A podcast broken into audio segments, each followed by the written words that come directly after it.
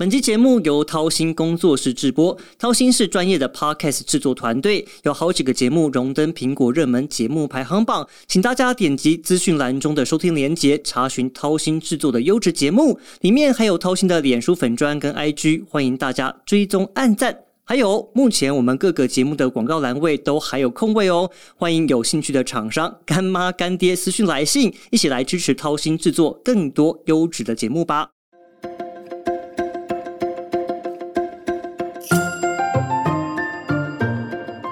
各位听众朋友，大家好，我是向正维，欢迎再次加入军事相对论，每周跟你聊点军事外交话题。在节目开始之前呢，想先跟大家说声抱歉，因为我从美国出差回来之后完全没有休假，结果身体出了一点点状况，不是确诊，大家不用担心。但是目前的鼻音就是有点重，那请大家多多包涵。那话说呢，我这次去美国，我去了两个州，啊，一个是蒙大拿，一个是新墨西哥，这个都是台湾人一般不太会去旅游或是去拜访的地方，大概都去美东美西。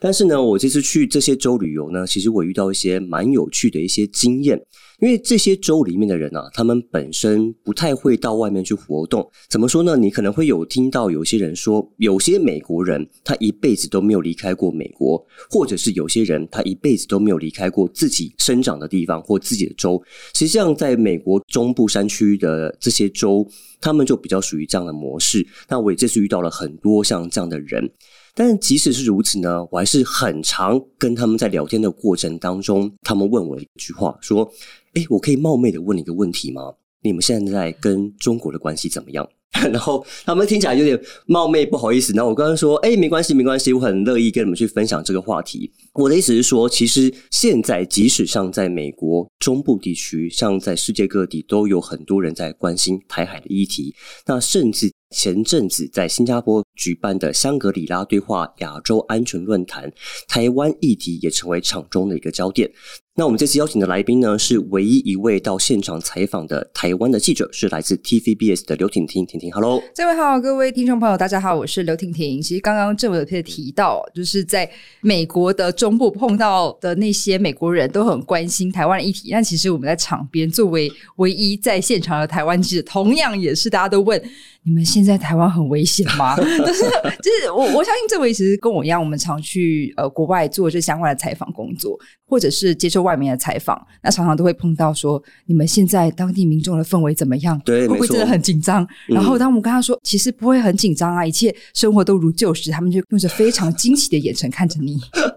对，而且你不觉得好像在近两年被问的频率有越来越高趋势？对，真的有，就是因为我觉得他们会想要特别询问媒体的一个角。度说，因为他们。会从很多的报道啊、采访当中，或是可能跟我国部长们的专访当中，就知道更了解台海、台湾议题。嗯，但是相对来讲，可能他们就没有听到一般民众的观察或是心声，所以就只能从我们新闻工作者这边更了解。那不外乎也就是这几个问题啦。那我们都要说，嗯，其实一切都很正常，都如旧。然后台湾因为其实也是有历史渊源的关系，所以这边民众是不是有一些些算是习惯了？但是无疑可以看到，确实台海议题现在在各个国际。论坛像去年我去的达沃斯世界经济论坛，一直到现在的香格里拉对话，台海都是重中之重的议题。对，而且我觉得我们也都会花一点时间去跟他们讲说台湾两岸的所谓的历史脉络，然后为什么会今天发展到现在这个局势。真的啊，说真的，真的，大家对台海的事情，但越来越关心。那其实我说真的，我也蛮佩服你的，因为。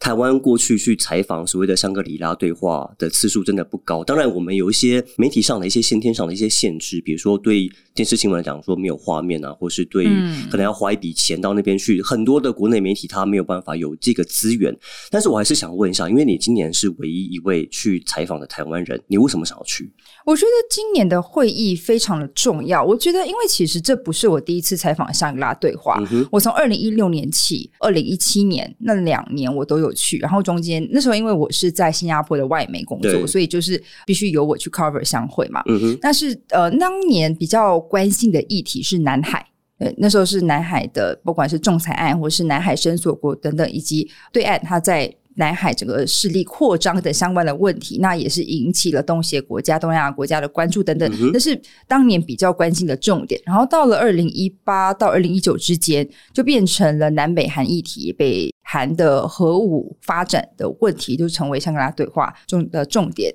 然后就疫情嘛，然后去年其实关心的是俄乌战争。去年没办法去，我没办法去香格里拉对话的原因，是因为我刚好去了达沃斯，回来台湾我必须隔离，好像十天十一天，还是那个时候十天左右，对，所以刚好那时候我就没有办法去 cover 呃香格里拉对话，就是一个时间 overlap 的问题。然后，但是到了今年，我觉得说从去年八月的呃围台军演到今年四月也是环台军演，无疑今年的重中之重，而且讨论的重点就是美中关系以及台海议题。每一个场次都会讨论到的，所以我觉得今年的香格拉对话，嗯，作为台湾媒体还是应该要到现场，毕竟这个是跟我们国家切身相关的一个题目。那据我了解，其实主办方在要不要允许台湾媒体来采访这件事情，他们其实有做一些讨论。真的吗？对，因为其实像是香格拉对话，你看我呃，我们的正式官员是没有办法去的嘛，因为碍于我们国家在国际间的一些的现实的的一些情况，没有办法出席。但是 ISS 他们还是有以主办方的方式邀请了台湾的学者去。那他其实也是以。循同一个模式邀请乌克兰现任的国防部长去香格拉对话，今年他也有去，那他也是循以他们叫做 invited guest 的方式邀请了前国防部长杨念祖，还有愿景基金会的执行长赖一中。那其实据我所知，也是因为也是想要更了解台湾多元的声音，因为毕竟这两个也是。在整个政治光谱上面，可能会来自于不同的不同的的光谱，不同的一些观点。那他们要更全面、更了解台湾的目前现况。那据我所知，其实美方也有跟他们接触。那讨论的呃，杨烈祖是跟我就是受访的时候是跟我说，他们关心的就包括了选举议题，还有台海议题。对，所以我觉得也是透过这近距离的方式，可以直接跟台湾，虽然不是正式的官员，他们毕竟也是非常熟悉政府的运作的两位德高望重学者呃与会。那在台湾媒体方面，他们也说，嗯，也是应该要允许台湾媒体到现场的，所以。我们有申请，那他们有保留资格，那我们就去了。我蛮好奇，我想问一下，就是他们对台湾媒体去拍摄的 concern 是什么？嗯，他我觉得他没有，他没有太大的 concern，因为其实我知道去年也是有其他的同业也是有去香格拉对话，但是我觉得今年 maybe 是因为台海的议题会比较敏感一些些，就是也不是第一次有台湾媒体去，过去都有，但是 maybe 现在他在一些 concern 上面，或是有一些多一些些顾虑。嗯哼，那在你刚刚讲到二零一六一七，那包括今年都去了嘛？对，那。呃，像今年除了您刚刚提到的呃美中这两个，当然我们大家都很关心的，包括乌克兰之外，那还有哪一些相关的国家有与会的吗？就是说这个对话到底它的重要性有多高？其实现在对话非常重要，是因为他们当时有这个亚洲安全论坛的启蒙，或是会开始这样子的一个论坛。最大的原因是因为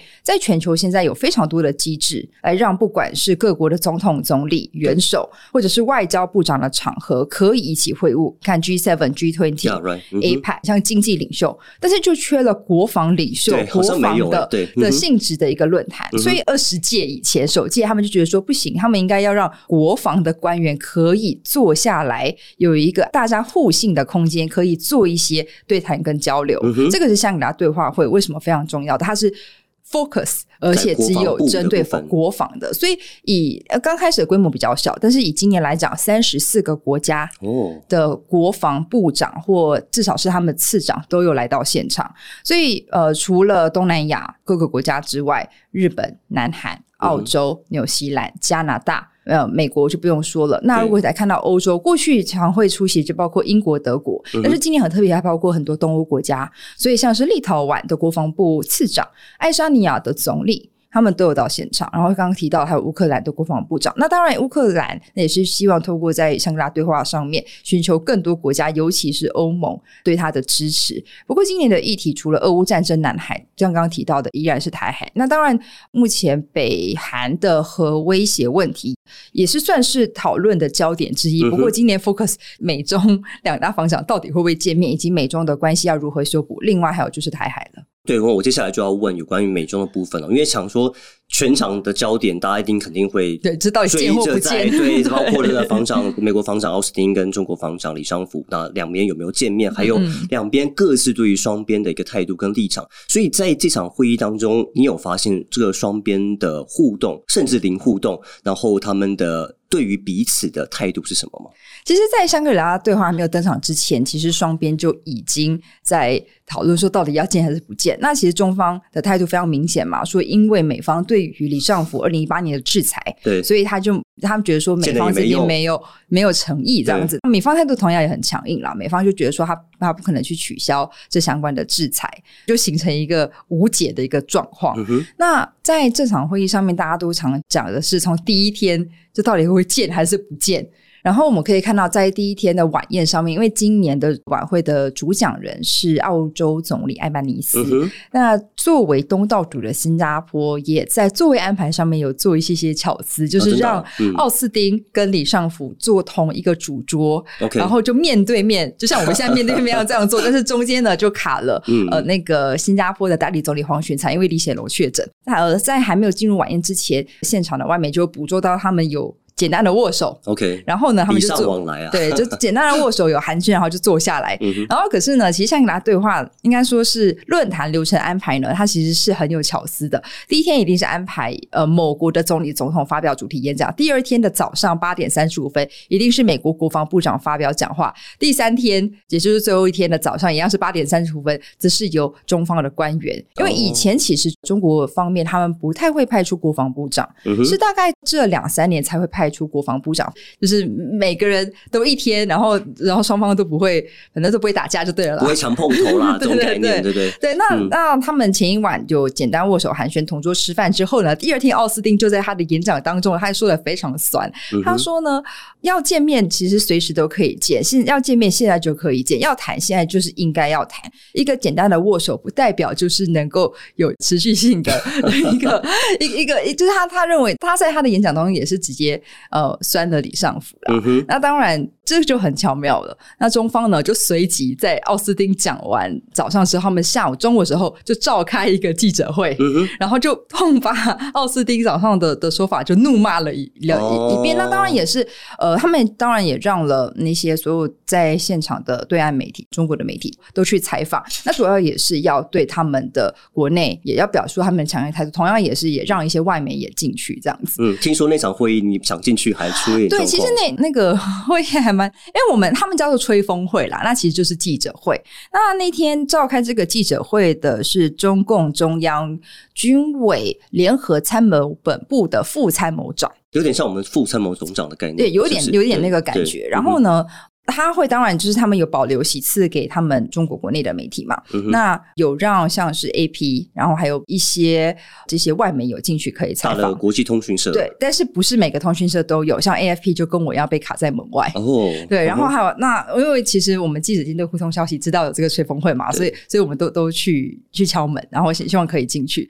然后呢，他就现场收集名片，然后我就听到那个共军的那个就是负责新闻联络人就说啊，这有德国的媒体，有法国媒体。而且连日经亚洲都有订名片，然后还有我们也 TVBS 也订了名片嘛。他就看一看，他说啊，看有没有位置吧，看德国、法国，对，还有法国，然后呃日本，然后台湾呢，台湾的就算了吧。然后我就这样盯着他，对，我就盯着他。然后我其他外面就是说，嗯，他们不是常说台湾是中国的一部分吗？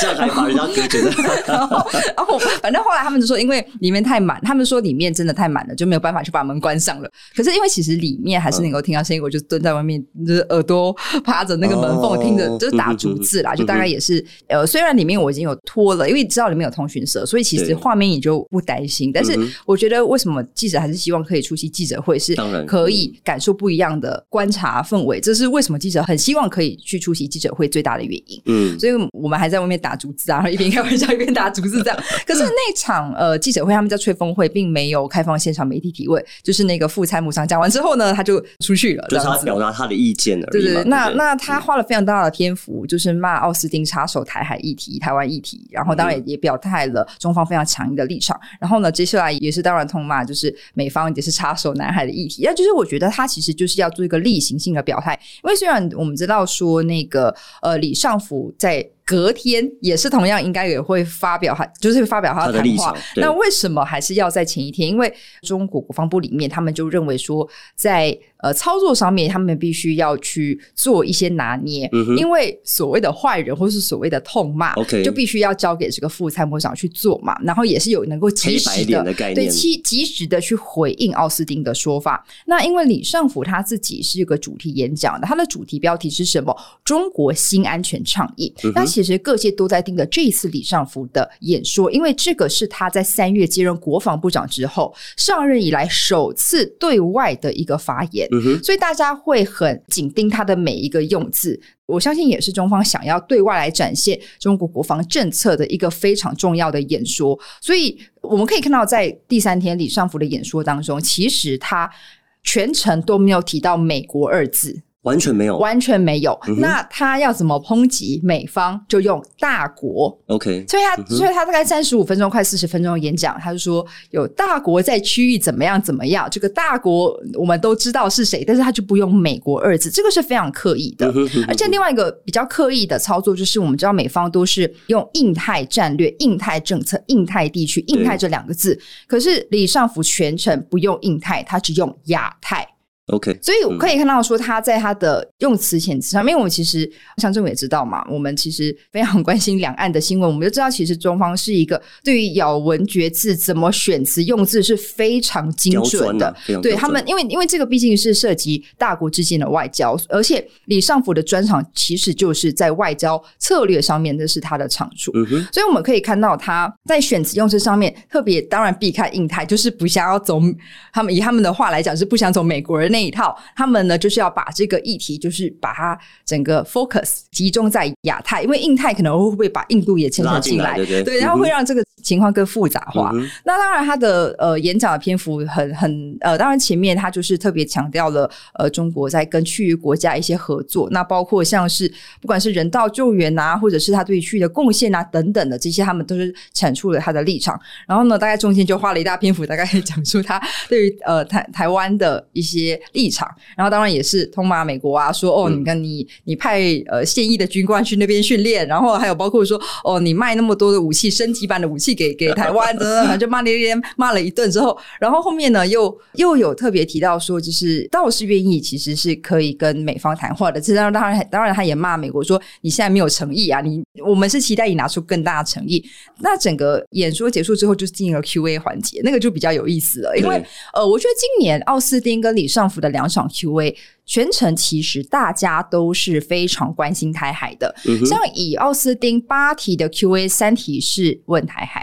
李尚福十题的 Q&A，大概四题也是问台湾，将近都一半，这是快一半的。所以我觉得这个在以前香格拉对话是没有的。以比例来讲，二零一七年的时候我在现场一题，OK，就是各一，或是顶多是撑到两题，不会到三四题。那李尚福在 Q&A 的表现当中。我觉得外界会觉得说，稍微我不能说差一些些，但是他并没有很想要完全直接回答问题。像例如我打一个比方，像是呃，大家在 Q&A 最关心想问李尚福的，因为刚好碰上共建。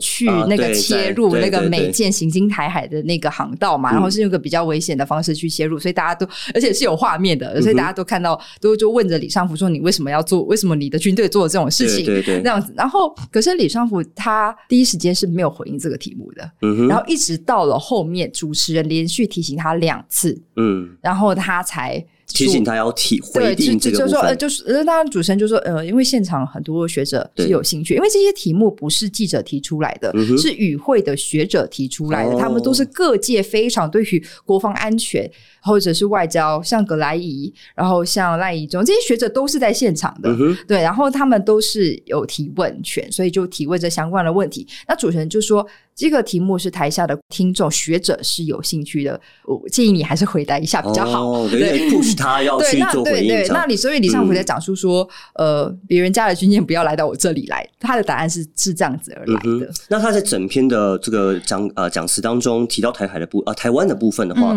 他还有一些比较新的说法吗？还是基本上就是照着过去？啊，比较官腔的一个立场立场来，我觉得他就是重申了立场，然后可能比较多新的一些内容，就是还是呃围绕于美方可能最近对台湾的一些军事上面的援助，就是加了一些新内容，但是呃强硬的的态度，我没有听到完全全新的，顶多比较新一些些，就是他特别强调了中共解放军是随时能够打仗的这件事情。OK，对，这个就是嗯，我就是过去比较不会直接听到是由中国国防部长讲出这句话，因为通常这句话通常是 maybe 是东部战区的。就是负责公台，或者是某个比较鹰派的人，对，但是会直接由他讲出来。就是我觉得在一定程度上也是显示了像他中共的国防政策，或是他的国防倡议的立场的倡议程度这样子。但其实我们在看呢，就是这场会议，我们是要叫它香格里拉对话。嗯，那美中到底有没有对话？其实我们在看说这场对话，应该是讲到有关台海的议题的话，应该是讲到所谓他们有个词啊，叫做 de-risking，就是降低风险，然后但是不脱钩。嗯，但是在这场对话当中，美洲。他们真的有降低风险不脱钩吗？我觉得他们还是有一定层级的交流，因为我相信，就是包括是可能比较低阶的国防官员，或是比较中阶的一些国防的这个窗口，他们一定是有碰到面的啦。只是两个大头，我觉得大家还是盯着，因为目前其实我我我们常常说穿了，习近平跟拜登会会晤，是因为底下跟后方的外交人员他们协调了。不知道几个月，对对对。那当然，两个大头碰面，它是有象征性意义，有时候其实比实际性意义还要高。对，因为只是它只是一个对外可以可以展现说，确实我们两方 be on the same page。对，可是我觉得，我相信啦，也应该有可能是美中还是在场边。呃，可能就一些低阶官员的部分，应该是有谈到话的。所以旁边有一些秘密会议，他们有对。其实香格里对话最大的特色是不是现场的那些开放的那些论坛？对，它最特别的其实就是场边的那些会谈。然后包括像是新新加坡方面，因为其实大家都是关注在于说，哦，原来奥斯汀跟李尚福在晚宴有碰到面，可是他们其实在午宴的时候，第二天是由新加坡部长主持的午宴，他们也是安排像我们这样子面。对面坐对面的，所以其实可以看到新加坡，它也是尽量营造了很多的机会，可以让美方有人说是不期而遇，有人说呢是刻意巧妙的安排。但是就是事后我们当然也就是采访了新加坡国防部长嘛，就问他说：“哎，这样子呃会不会觉得说能够增加他们的互信啊？等等。”他认为说能至少见面三分情。那没错，对，所以他觉得说这样子确实是有助于，因为以新加坡的国家立场，他是期待可以整个像你 de-escalate、de-risking 的一个状态之下，他都认为其实美中的国防官员像黄永红，就是现在国防部长讲的非常清楚，大家都是大人了，要见跟不见其实就是一个点头。但是，对，但是他就是期待说，还在透过这个平台，让我们见了面之后，接下来要往更好的方向走。对，其实我觉得两个大国之间，他们现在已经军事强度已经各自到了一个程度之后，要怎么样让双边不进入到真正的冲突跟热战的话，其实双边要维持一个。畅通的管道对话还是非常非常重要的，才可以降低彼此的一个 misunderstanding 啊。好，那其实我要说，婷婷在三月份的时候也跟我去了一趟华府嘛，我们那时候都去华府做了一些交流。对，那婷婷，你从华府看到新加坡，看到这么多国家对于台海的一些议题的关注，对，那你觉得在整体的氛围上面，还有给你哪一些的想法？就觉得，哎，全世界是如何关注台海议题？然后我们应该怎么去理解我们周周边这些国家对于台湾的态度跟想法？其实我觉觉得这几年，因为各国更了解台湾，更了解台议题，我觉得这是好事。因为我不知道你印象很时间往前推一些下，就是大家以前会常常除了不知道台湾在哪里之外，他们会很。常把台湾议题看成非黑即白的状况，就是哦，这个是民主，哦，那个是专制，所以我们应该 怎么样？但是其实台湾的议题不是这么的非黑即白，或是这么的明了，它是有很多灰色地带空间，包括了人，包括了文化，这些是没有办法直接说哦，因为怎么样，所以怎么样的的这个状况。那当然，我是觉得现在外国人也是花了很多的心思去了解，因为这个是有历史渊源的，这是好事。对，那我觉得这是好事。那可是，当然，他们也会。我觉得，除了关心对岸对于台湾的威胁，他们最关心的是台湾到底有没有准备好自己。这个是他们时常会问的嘛？像像在华府，他们也会说：“哎，对啊，我们可以看到，我们确实有把兵役延长，他们觉得是应该要做的事情。”对。但是他会会思考说：“哎，你们现在不管是整个国家的民众是怎么有没有很团结，或者是怎么看待这相关的威胁？同样的，他们也也很关心说，如果战争爆发之后，对于整个全球供应链，对于晶片这些，这些都是很现实的问题。那当然，有时候我们有时候听到会觉得说：哎，有些很无奈，因为有些人会呃。特别的去关心住在这个国家、住在土地上面的人，但是有些人可能也是从比较战略的思维去出发，自己国家利益的角度。那其实这些也无可厚非，只是我觉得很重要的是，我作为作为台湾人，作为中华民国呃生活在中华民国国家的民众，我觉得我们要去意识到说，能把我们更多自己。渴望维持现状，或是渴望追求和平、自由、民主的这个声音，是很重要，让各界知道的。我觉得这个是 maybe。他们常问我说：“台湾民众可以做什么？”我就说：“其实很重要就是这一点。”那因为当然现在我们可以看到，呃，政府有不同一些政策，希望可以提升我们的国防的实力。那当然有些人觉得说这样子是会不会太慢？但是我相信政府有他们自己一套的相关的考量重点，这个平衡拿捏也不简单。但是我们作为民众，我觉得在一定程度上也要对外展现我们自己的意志。对，其实我觉得刚刚婷婷讲到一个另外的重点，就是我觉得我们要多去交朋友，